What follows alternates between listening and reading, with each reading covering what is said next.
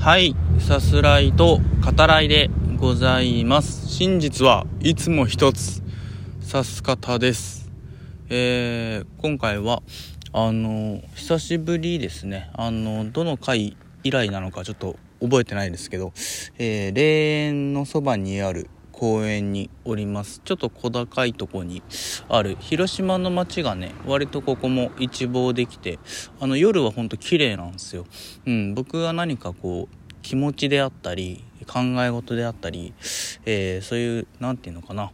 うん物事を整理したりする時間に、あのー、使ってることが多いですね。あの街をぼんやり見渡しながら考え事みたいな、うん、感じですけど。はい。でもねこの前イノシシをね見たんですよ。ちょうどその収録をして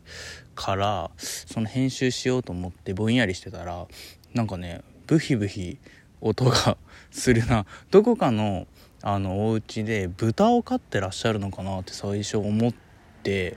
うん。でいや違うか。さすがにそんなところ。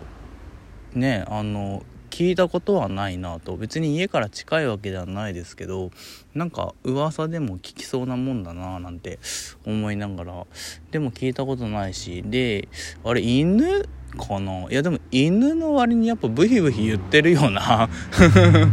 と思いあのちょっとこう遠くの方あの公園の端っこの方をね見てみたら2頭のイノシシがあのこっちを見ててでうわっと思ってでどうしようどうしようも何もないんですけどあのこう対峙してたら向こうの方がこうやっぱねさす方にビビったんでしょうね。うん。あの30過ぎて公園でねラジオトークをしてる、えー、男にビビったんだろうと思うんだけどおずおずと、えー、向こうの方にね。でもね向こうの方って言ってもそれもお家の方なんでちょっとね心配なんですよね。この近隣に、えー住まわれてる方ね。ちょっと怖くないかなとは思うんですよね。でさその家に帰った後ねあの家族に「いやあの辺でさイノシシ見たんだけど」って言ったら「いやあの辺ね出るんよ」って言ってて「えー?」みたいな「えー、それは噂になってんだな」みたいなこともねあって。ちょっとね今回話する中でもビビりながらではあります正直僕がね。あのカサカサ物音したらそっちの方ビクッつってねあの見てしまうところもある気がしますけど。はい出くわさないといいな。はいでえっとまあ今日も、えー、バイト終わりに収録してますけどあのまあ配信してる日とこれ話してる日は別日で。でバイト終わってからあのラジオトークの方ですねライブを聞かせていただいたんですけどあの対照的なライブっていうんですかね。あの 最初ね聞かせていただいた方がねあの一言では非常に感じが悪くてですね。あの そういう方ってまあおられるはおられるんですけど何て言うんですかね。自分が話す側としてなんかすごいねもう自分が言うのもあれだけどさなんか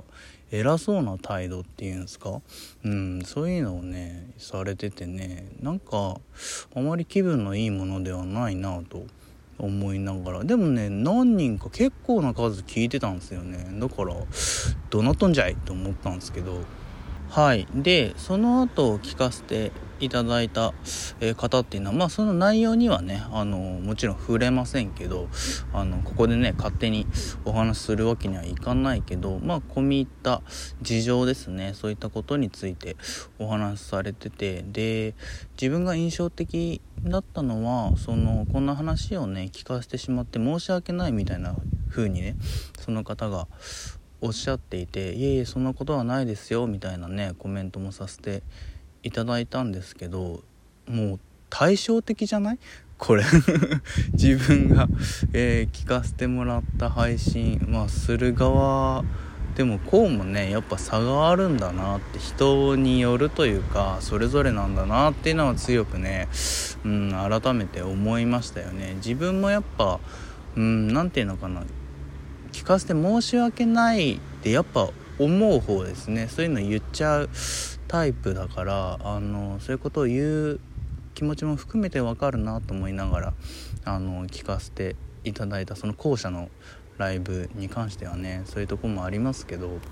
やっぱりねその聞いてくれる人のことは考えていきたいですよね。それは自分自身の配信もそうですけどこれまでも考えてるつもりだけどやっぱ今後もねそこは忘れないように、えー、していきたいなと、うん、思いますね。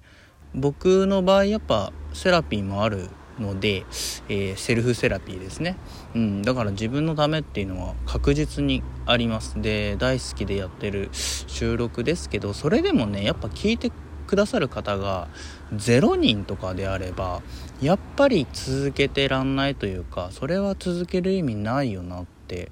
思うんすよね。うん、聞いてくださる方がいるからこそ一人でもねあのおられるからこそ、えー、やってこれたっていうのもあるしこれからもやり続けていけるんだろうなっていうのがあるんでやっぱり他者をどう思うかですね。うん、でこれをしたら自分がどういうふうに見られるかであったり相手がねどんな風に思うか、うん、本当になんすかね。もうほんと小さい頃に教えてもらうようなことを言ってる気もしますけどやっぱ傷つけないようにね勝手なことをしないようにうんあの謙虚にというかねつつましやかにうんなんかやっていきたいなって生きていきたいものだなと、うん、思っております。というわけで見てきました。探偵マーローについてお話ししていきます。あらすじ概要を引用させていただきます。リーアム・ニーソンが推理小説の巨匠レイモンド・チャンドラーが生んだハードボイルドヒーロー、私立探偵フィリップ・マーローを演じたミステリー映画。ブッカー賞受賞作家ジョン・バンビルがベンジャミン・ブラック名義で執筆し、チャンドラーの傑作ロング・グッドバイの続編として本家より公認された小説黒い瞳のブロンドを原作にクライングゲームのニール・ジョーダン監督がメガホンを取った。1939年ロサンゼルス私立探偵マーローのもとに裕福そうなブロンド美女が現れ、姿を消した元愛人を探してほしいと話す。依頼を引き受けたマーローは、捜査を進めるうちに映画産業が急成長するハリウッドの闇に飲み込まれていく、となっております。はい、えー、リーアム・ニーソンのね、あの、記念すべき100作目の出演作ですね。えー、そういった映画となります。あの、演じたかったっていうね、フィリップ・マーロー、えー、という題材からしても、あの、まあ、記念作感が、あの、全体的に出ているなって、そういう作品だなと思いますね。で、マーローなんですけど、あの、僕そんな詳しくなくて、で、パンフレットに書かれていることから、えー、引用もさせていただきますが、えー、レイモンド・チャンドラーですね、あらすじにもあったように、1930年代に生み出した、えー、シリーズ小説の主人公ですね。はい、あの、村上春樹さんがね、訳したロング・グッドバイなどでも、え知られていますね。え捜査を主眼とした、え行動型の探偵で、ハードボイルドという言葉を確立したキャラクターでもあると。で、数多くの映画も作られていますね。あの、僕知らなくて見てたんですけど、あの、名作ですね、3つ数えろ。あれもフィリップ・マーローの映画化になるんですね。全然、本当に知らずに、あの、見てました。でね、その3つ数えろもそうですけど、あの映画になると、そのミステリーとかっていうよりもフィルムノワールですね。こういったものになりがちなのかなっていうのは、あの、個人的に思っております。今回の探偵マーローも、あの、そうですね。ノワールの色が、えー、濃いというか、はい。